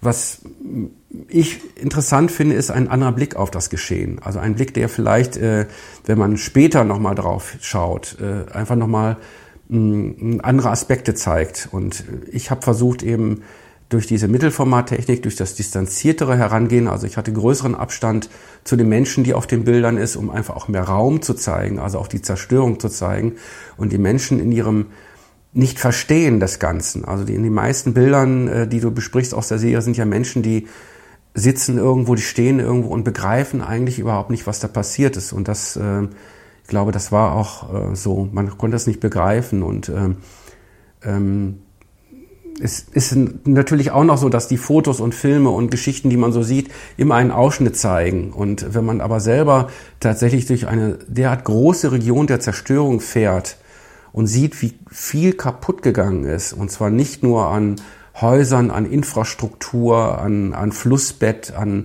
ähm, an Straßen, äh, Telekommunikation, sondern eben auch die Erinnerung der Menschen, die deren deren äh, Festplatten, deren Fotoalben ja oft im Keller waren und es ist ja alles kaputt gegangen und das äh, ähm, das ganz Schlimme kann man, glaube ich, gar nicht darstellen. Das ganz Schlimme spielt sich immer in den Köpfen ab. Und das, ähm, ähm, ja, das ist schon auch etwas, mit dem man sich als, als, als Fotograf, Bildjournalist eben auch auseinandersetzen muss, dass man natürlich auch Geschichten von Verlust erzählt bekommt, Geschichten, die furchtbar sind, wie Menschen, Menschen haben sterben sehen, die sie nicht retten konnten. Und ähm, genau, das können Fotos vielleicht auch zum Glück oft nicht wiedergeben. Ich finde das großartig, dass du das so dokumentiert hast. Ich, wie gesagt, ich finde die Fotos einmalig, finde sie hervorragend. Ich hoffe, du wirst davor, dafür noch eine Ausstellung machen können und ähm, das irgendwie zeigen können. Hast du das vor? Hast du vor, eine Ausstellung davon zu machen oder sie einem Magazin anzubieten oder ist das schon wieder in den Hintergrund gerückt nein, nein. das ist auf keinen Fall in den Hintergrund gedrückt. Also äh, so wie es aussieht, wird äh, das Magazin European Photography, äh, ich glaube, in der nächsten Ausgabe einige Bilder zeigen. Das ist für mich eine große Ehre. Das ist, glaube ich, ein relativ unbekanntes Magazin für viele. Ähm, das ist ein Magazin, was sich mit europaweiter Fotografie, also Fotografen, Fotografien oder Fotoreportagen, künstlerische Fotografie von europäischen Fotografen beschäftigt. Da werden sehr hochrangige Namen äh, abgedruckt und ähm, da hoffe ich, dass das klappt. Ich sage immer, ich hoffe, weil eigentlich glaube ich, dass es so ist. Wir haben die Fotos abgeliefert, wir haben Verträge gemacht, aber erst dann, wenn etwas erscheint, ähm, ist es für mich dann auch wirklich im Heft. Deswegen sind so Vorankündigungen manchmal etwas kompliziert. Kann immer noch im Letzt, ich kenne das aus der journalistischen Tätigkeit. Stern macht äh, sechs Doppelseiten, sagt super, toll und im letzten Moment fliegt die Geschichte raus, weil ein aktuelles Ereignis dazwischen gekommen ist. Nein, ich plane auch eine Ausstellung tatsächlich. Äh, dieses Projekt geht ja weiter. Ähm, ich beschäftige mich jetzt halt eben tatsächlich immer noch in gewisser Weise auch mit Umweltaktivismus, also Menschen, die sich gegen die, gegen die Umweltzerstörung wenden, aber auch natürlich die, die Umweltzerstörung und Zerstörung an sich. Also ähm, ich arbeite jetzt weiter an, an, an dem Themenkomplex oder fange jetzt an, äh, an dem Themenkomplex Wald zu arbeiten, die Zerstörung unserer Wälder, die Fichtenwälder. Wenn man, wenn man Autobahnen durch Deutschland entlang fährt, dann sieht man ja auch diese wahnsinnigen Brachen und dieses Kaputte und dieses, ähm, ja, eben wie, wie schon gesagt, dieses Dystopische, dass das irgendwie alles um oder vieles um uns herum einfach kaputt geht. Und äh, wir trotzdem einfach weitermachen, wir trotzdem kein Tempolimit bekommen, obwohl man jetzt sagen, gerade jetzt sagen könnte, wo der äh, wo das Benzin so teuer ist und wo man, äh, wo die Bundesregierung was dazu gibt, könnte sie doch sagen, im Gegenzug sagen wir jetzt mal Tempo 100 auf Autobahn, wenigstens für drei Monate, um so ein Zeichen zu setzen. Aber man möchte eigentlich ähm, sagen, ja, wir, wir tun alles, was wir können, aber niemand darf individuell irgendwelche Einschränkungen äh, haben, weil sonst weil sonst was passiert, weil sonst die Parteien nicht wieder gewählt würden oder weil es Aufstände auf den Straßen gibt oder weil wir uns so sehr daran gewöhnt haben, dass wir so satt sind, dass wir alles haben und äh, nichts von dem, was wir haben, abgeben wollen. Und wir wollen ja was abgeben. Das sieht man ja jetzt auch an der Hilfsbereitschaft den ukrainischen Flüchtlingen gegenüber, dass ganz viele äh, Menschen aufnehmen in ihren Wohnungen und ähm, äh, spenden und so weiter. Aber es gibt immer irgendwie wo so eine Grenze, wo ich glaube, das ja verstehe ich nicht. Ähm, ich kenn's, was heißt, ich verstehe es nicht, ich kenne es ja von mir selber auch. Also ich, wenn man auf sich selber schaut, dann versteht man ja manchmal auch, warum Dinge nicht funktionieren, dass man eben sich auch eben ärgert, dass der Benzinpreis hochgeht und dass man schimpft auf andere und äh, die, die Ursachen immer bei den anderen sucht und statt die vielleicht auch bei sich selber zu suchen. Das müssten wir jetzt länger diskutieren, können wir auch gerne machen.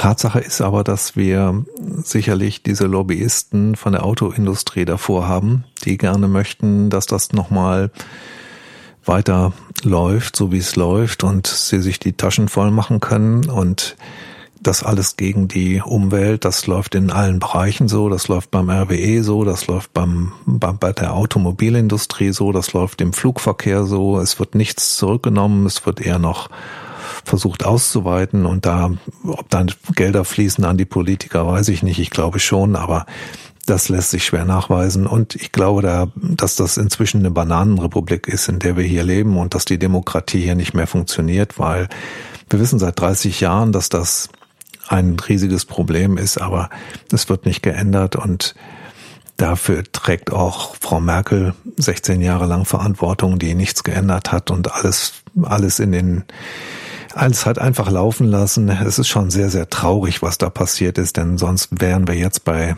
viel mehr regenerativen Energieformen und wir hätten vielleicht äh, eine Rentenreform, eine Gesundheitsreform, eine Reform der Schulen, eine Reform der, der Medien. Also es, es ist an allen Ecken und Enden verpennt worden und eigentlich nur noch bequem für Politiker. Ja, es ist sicherlich ein strukturelles Problem. Man sieht ja in vielen Ländern, dass es besser geht. Und hier in Köln zum Beispiel haben wir auch das Problem, anscheinend wusste niemand, wie viele Kinder in die Schule gehen müssen. Und seit Jahren oder ein, zwei Jahren haben wir das Problem, dass Kindern zugemutet werden soll, dass sie äh, auf Schulen, weiterführende Schulen kommen, die weit weg von ihnen sind. Den Eltern zugemutet wird, dass sie ihre Kinder vielleicht in die Schule bringen und abholen müssen, weil es, weil die vielleicht sonst mit der Bahn fahren und dreimal umsteigen müssen. Ähm, man hat es einfach nicht gewusst. Man kann ja demografisch gar nichts äh, vorhersehen anscheinend, wie viele Kinder geboren werden, wie viele Familien hinzuziehen. Also es ist, äh, ne, also es ist im Kleinen haben wir diese Probleme, wir haben sie im Großen. Ähm, es geht immer so ein bisschen weiter Augen zu und durch und äh, wie der Kölner so sagt, es hätte noch alles Jod gegangen. Ähm, so kann man, glaube ich, nicht weitermachen und wir kommen wirklich an eine Grenze, wo wir uns wirklich fragen müssen, ähm, fahren wir jetzt einfach weiter mit offenen Augen vor die Wand oder, oder bremsen wir mal ein bisschen oder lenken wir mal ein bisschen? Und das, ähm, ich hoffe immer noch, dass es geschieht.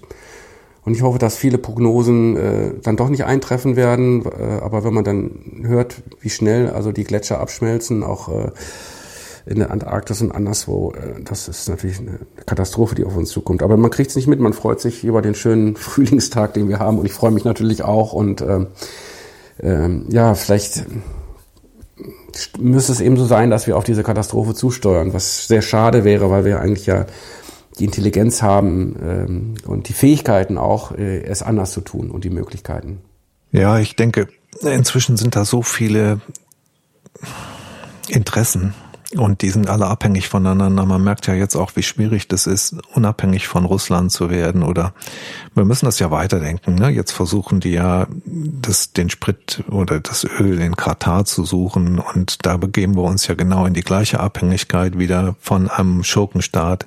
Also es ist äh, äh ganz, ganz schwieriges Thema. Anstatt also ich kann nur noch mal sagen, die 16 Jahre sind total ver, verpennt worden und, und eigentlich sind es schon 30 Jahre, egal. Sag mal, äh, um das Thema mal wieder etwas konkreter zu fassen, du bist inzwischen Fujifilm X Fotograf und die nennen das Fujifilm X Photographer. Damit wirst du von Fujifilm mit Fotoequipment unterstützt, dass du dir leihen kannst und du kannst es auch ein ganz kleines bisschen preiswerter kaufen ähm, dafür bekommen die schon mal Fotos von dir, also Nutzungsrechte von Fotos, nicht ausschließliche Nutzungsrechte. Ich glaube, das sind dann halt Nutzungsrechte, die die mal zeigen dürfen, für Fotos, die die mal zeigen dürfen in ihren Magazinen, in ihrer Online-Geschichte. Ist das ein interessantes Miteinander und bringt es dich und Fujifilm nach vorne oder schränkt es dich eher ein? Nein, ich finde, es ist äh, ein sehr angenehmes Miteinander, weil man von mir nicht einfordert, einerseits, dass ich zum Beispiel ähm, eine bestimmte Anzahl von Posts äh, irgendwo machen soll, dass man von mir nicht einfordert, dass ich äh, Fujifilm ständig in den Mund nehme und die Kamera ständig ins Bild halte. Ähm, Gleichzeitig, ähm, gut, wie du es schon sagtest, kann ich mir öfters mal was leihen oder ich kriege ein paar Prozente, wenn ich mir was kaufen möchte.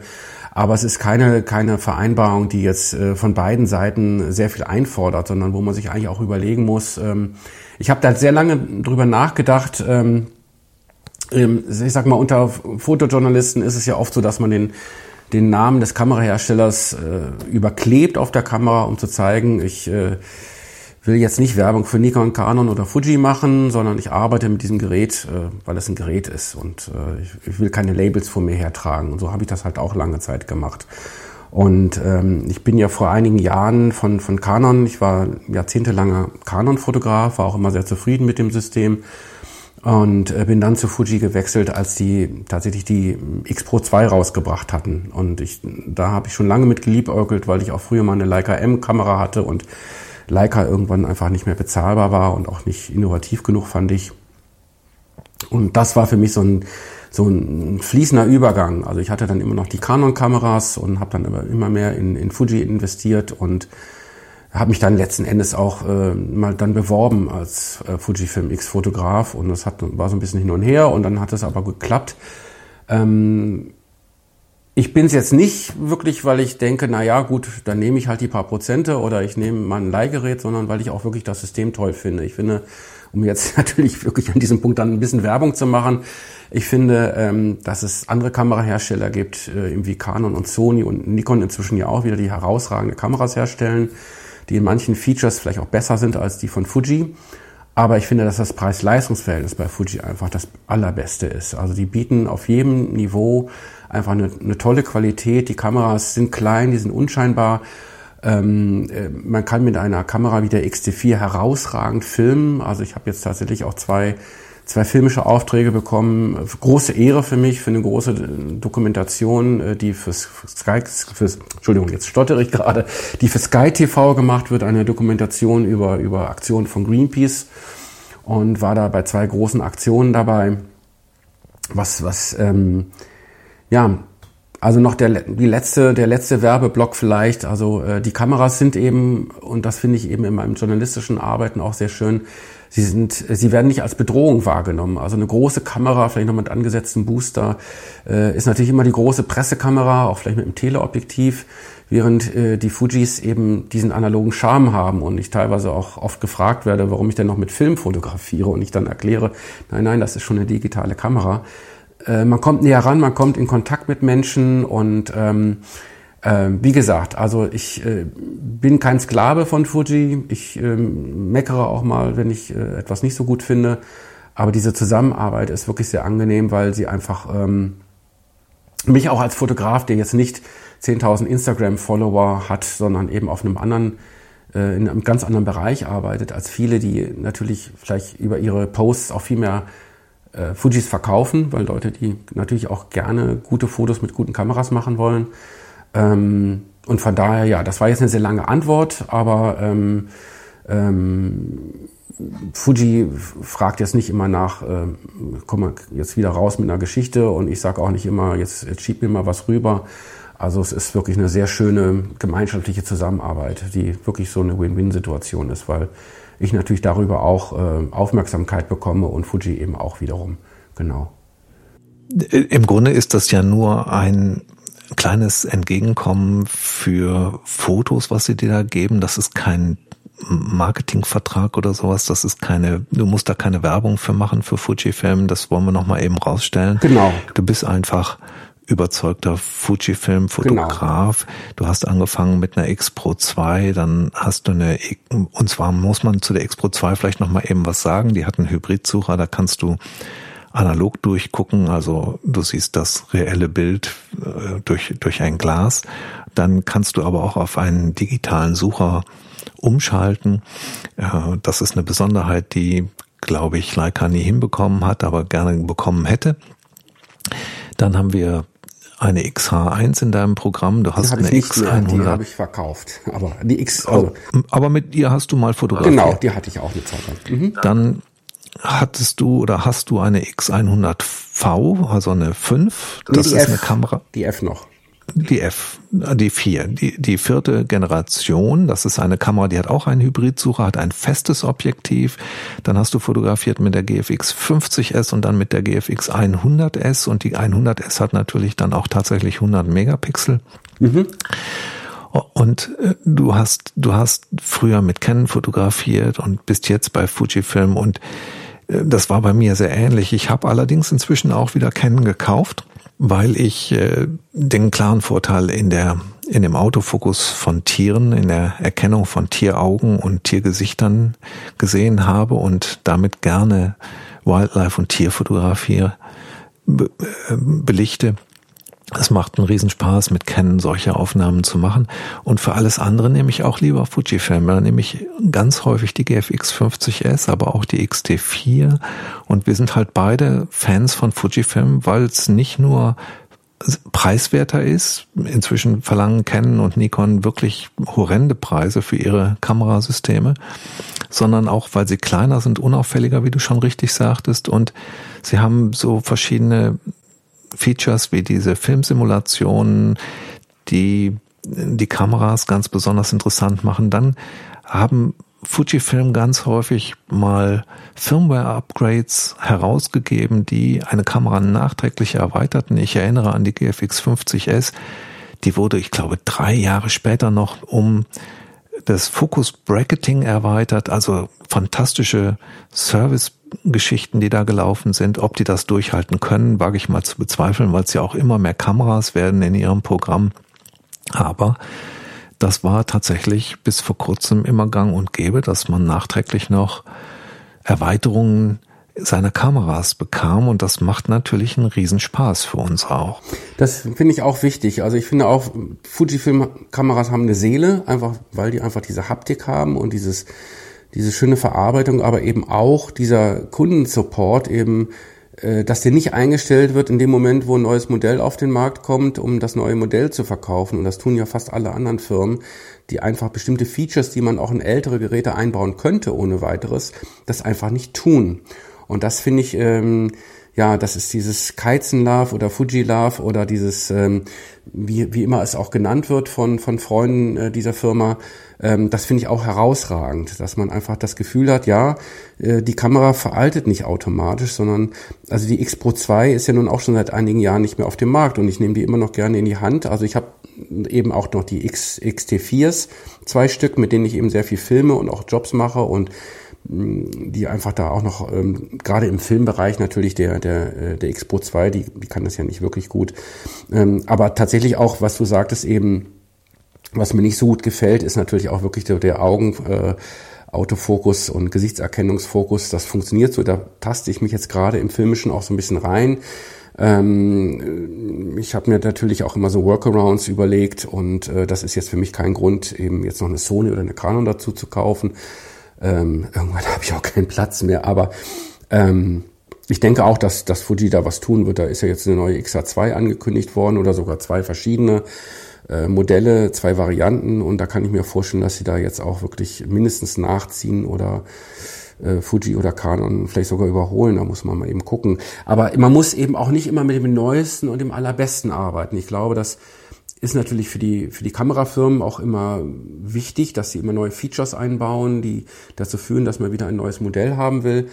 Ich glaube, dass äh, heutzutage die Bildqualität und auch die Autofokusqualität äh, von fast allen Herstellern von fast allen Kameras gleich ist. Also Fuji zum Beispiel baut ja auch in fast alle Kameras sogar die gleichen Sensoren ein. Also man hat die gleiche Bildqualität mit jeder Kamera, egal ob sie 800 Euro oder 1700 Euro kostet. Ähm, und äh, ich glaube, wichtig ist tatsächlich, dass man, also mir ist es wichtig, ein schönes Gefühl zu meiner Kamera zu haben, dass sie mich unterstützt in meiner Arbeit, dass sie eben, wie gesagt, die Menschen nicht bedroht, denen ich begegne, ähm, dass ich, dass ich eine gute Bildqualität bekomme, dass sie funktionieren, dass sie robust sind, dass sie nicht schnell kaputt gehen.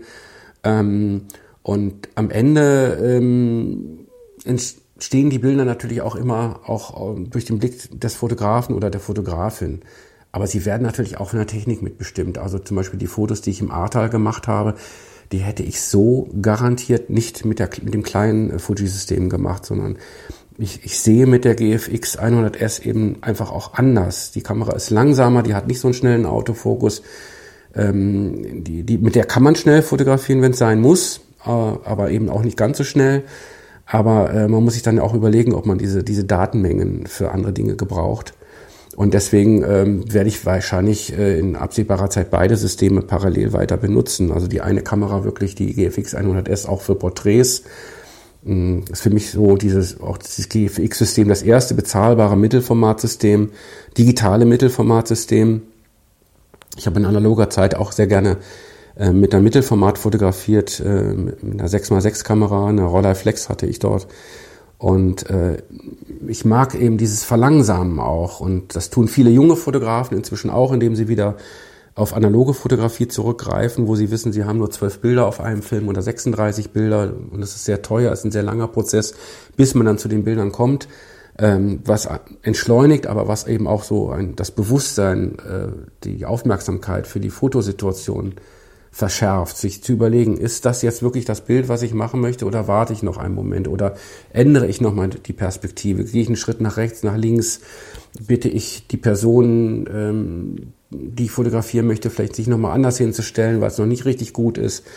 Und ähm, ich glaube, dass diese Entschleunigung ähm, ähm, durch ein Gerät wie eben einer GFX eben auch dazu führt, dass man, dass man anders fotografiert. Und da entsteht natürlich auch eine Symbiose zwischen Fotograf, Fotografin und, und eben der Technik, die eingesetzt wird.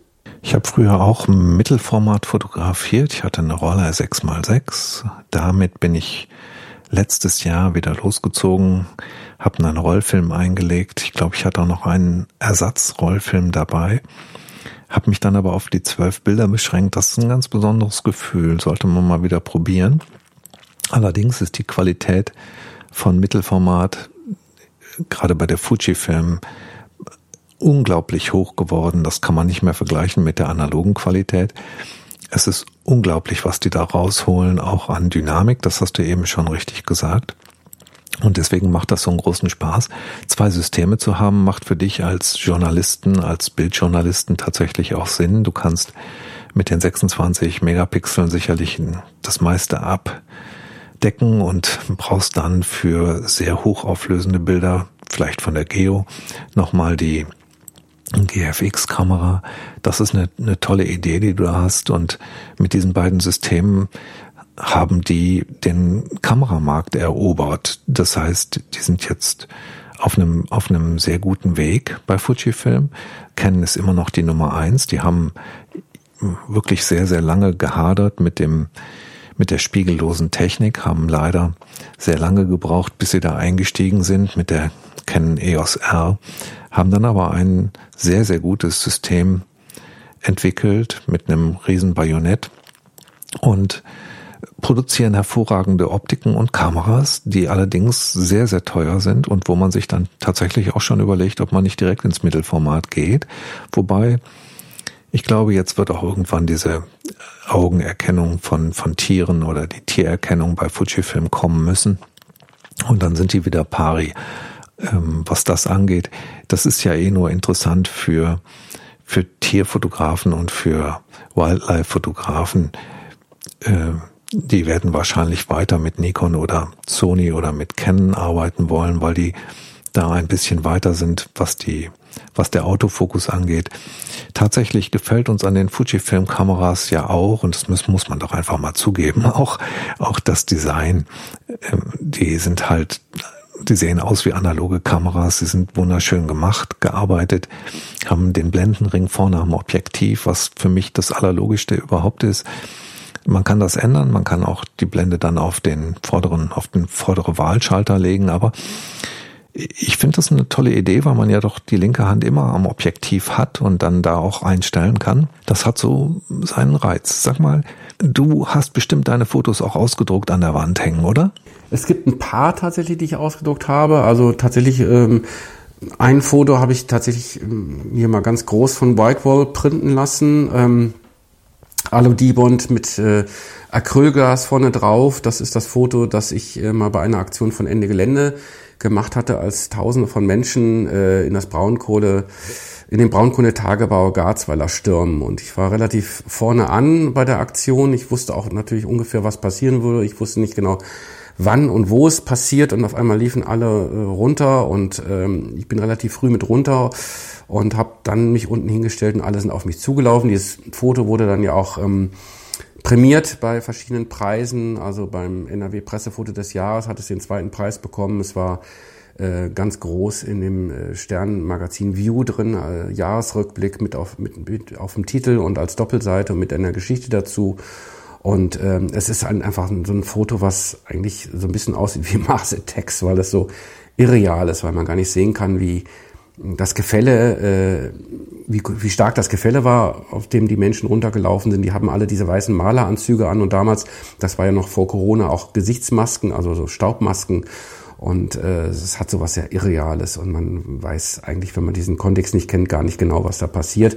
Das habe ich mir groß aufgehängt und so ein paar andere Sachen, aber ich hänge mir auch gerne Fotos von anderen Fotografen und Fotografinnen auf. Und ich habe gerade letztens mit einem Fotografen, mit dem ich gut befreundet bin, Rudi Meisel, äh, der auch so ein bisschen Lehrmeister mal für mich war, äh, Fotos getauscht. Also er hat jetzt ein Foto von mir, ich habe eins von ihm und das finde ich auch mal auch ganz schön, wenn man ja auf, auf so eine Art und Weise, wenn man vernetzt ist mit anderen guten Fotografen, äh, auch zu tollen Bildern bekommt, kommt, die man sich an die Wand hängen kann. Aber sonst haben wir auch viele Dinge, Kunst von anderen Künstlern oder Fotografen. Also ich habe tatsächlich auch erst letztes Jahr mir meine Urkunden, die ich so im Laufe der Jahre gewonnen habe, mal irgendwo ganz oben in einer Ecke reingehängt, so als Ego-Ball. Ich habe eigentlich nie so, ja, immer, ich komme, also nach Hause zu kommen, um mir nur meine eigenen Dinge anzugucken, das war eigentlich nie so ganz mein Ding, aber äh, ähm, ich war auch lange Zeit, glaube ich, nicht so richtig stolz auf meine Fotos und jetzt entwickelt sich auch so ein gewisser Stolz äh, oder dass ich sage, ja Mensch, das hast du wirklich gut gemacht und das schaue ich mir gerne auch hin und wieder mal an,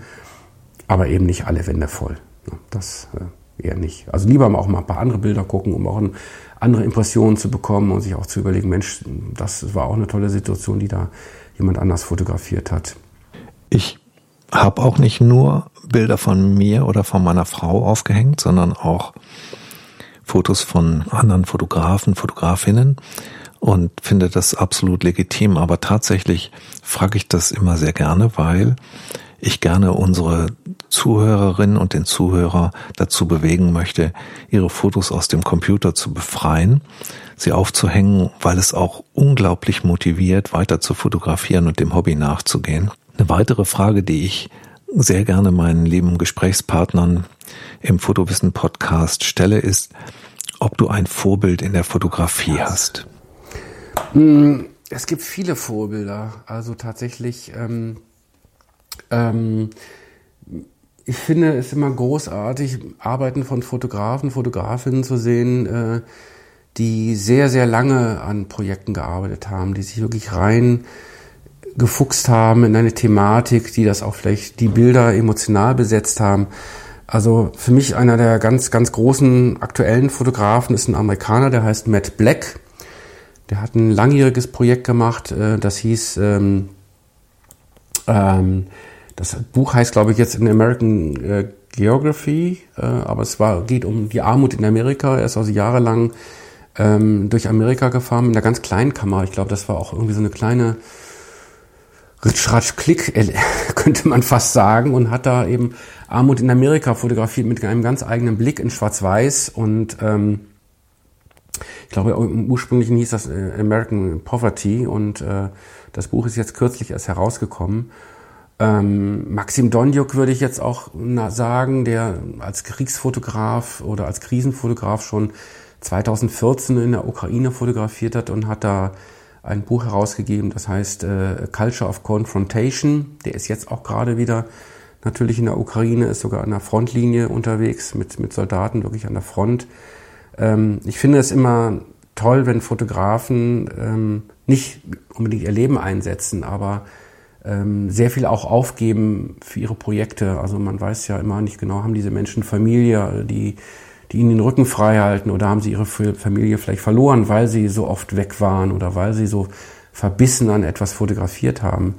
Aber Arbeiten, die, die halt über diesen zeitlichen Kontext hinaus Bestand haben werden, die einfach eine Bestandsaufnahme einer eines Ereignisses sind, aber vielleicht auch einer, einer, eines gesellschaftlichen Gefühls, was es gerade gibt.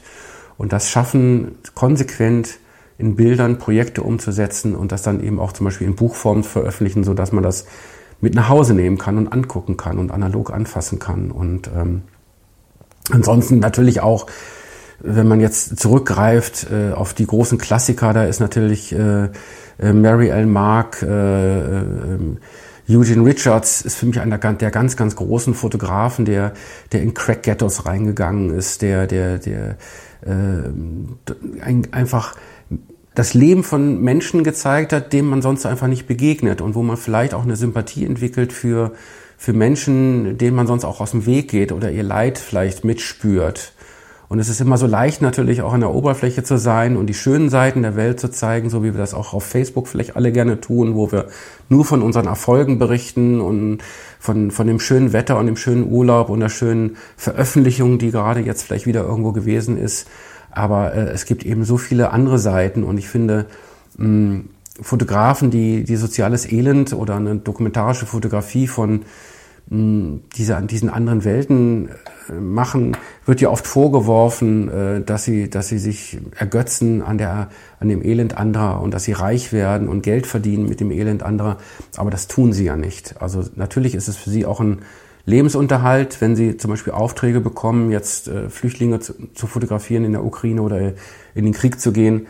Aber sie tun es ja nicht, um reich zu werden. Da gibt es ja andere Möglichkeiten, also viele Möglichkeiten, um reich zu werden. Und äh, das ist vielleicht, ähm, ja, ich finde es immer schwierig, äh, wenn so, eine Kritik geübt wird, weil sie immer so von einem bestimmten Standpunkt auskommt, so nach dem Motto, ähm, ich sag mal, ein Lehrer, der, der Kindern Unterricht gibt, verdient ja auch Geld und tut was Gutes. Oder Sozialarbeiter verdienen ja auch Geld und tun etwas Gutes. Warum soll ein Fotograf, der mh, mm, diese, diese Umstände zeigt, nicht auch Geld damit verdienen?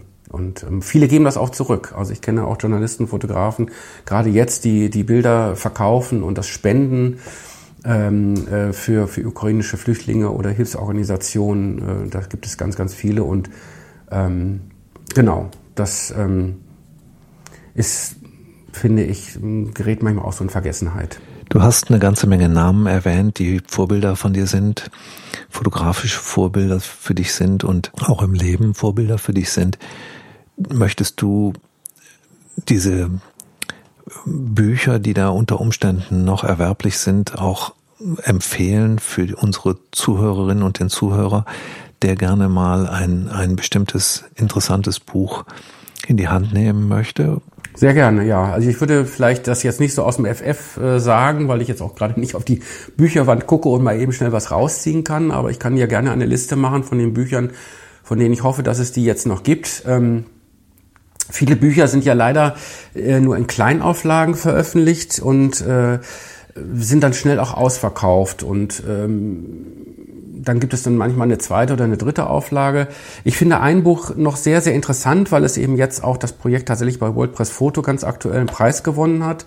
Und zwar ähm, geht es da eigentlich um Fake News. Also äh, Jonas Bendixen ist ein Fotograf, der bei Magnum auch ist und der schon sehr viele tolle fotografische Projekte gemacht hat.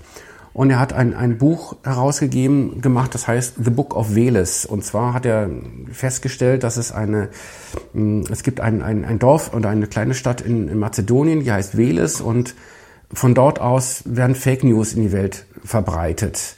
Und ähm, er ist dann halt in, dieses, in diese Stadt fotografiert und hat Menschen in dieser Stadt fotografiert und ist dann auch reingegangen, in, ähm, hat dann Kontakt aufgenommen zu, zu eben diesen, diesen Bloggern, die halt Falschinformationen machen und hat auch noch einen, einen antiken Mythos über Veles gefunden, ähm, ein, ich glaube ein griechischer Mythos. Äh, ich kann das jetzt in dieser Kürze der Zeit nicht alles so wiedergeben.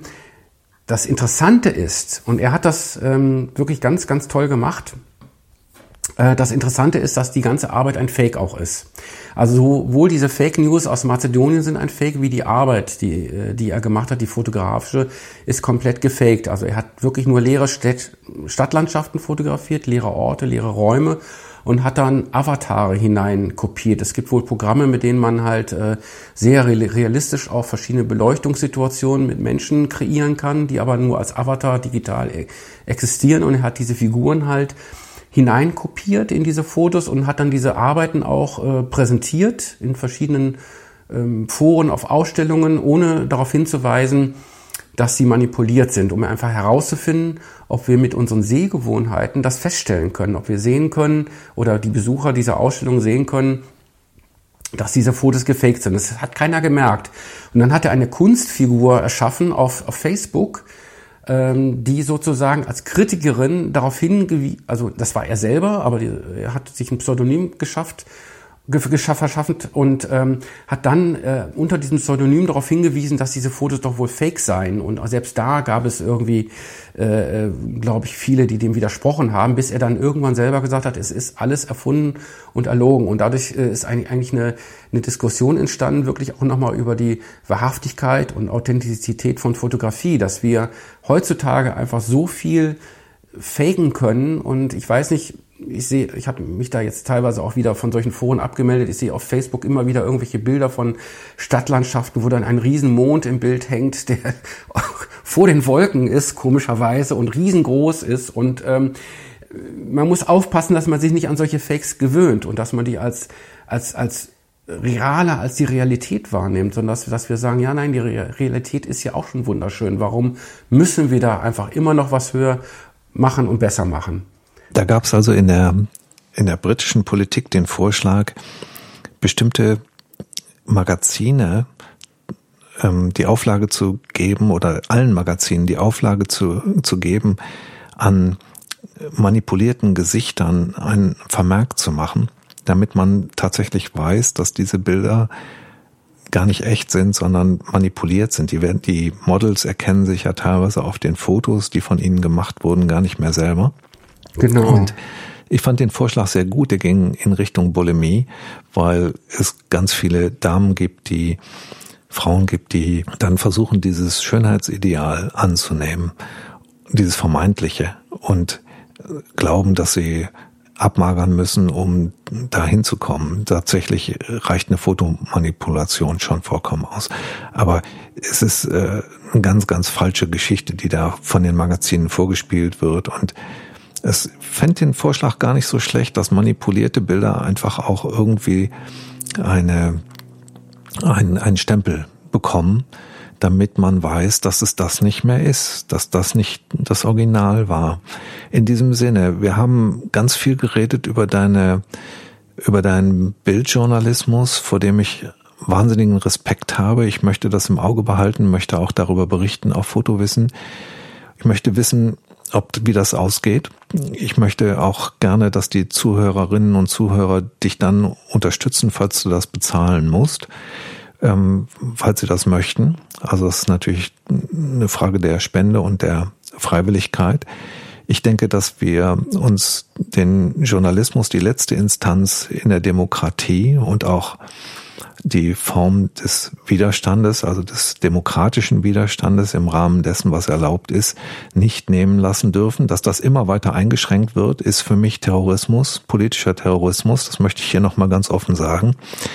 Ich halte diese Politiker, die das Gesetz beugen, für Grundgesetzgegner und für Terroristen und die gehören eigentlich ins Gefängnis, nicht eigentlich ins Gefängnis, die gehören ins Gefängnis, meine Meinung.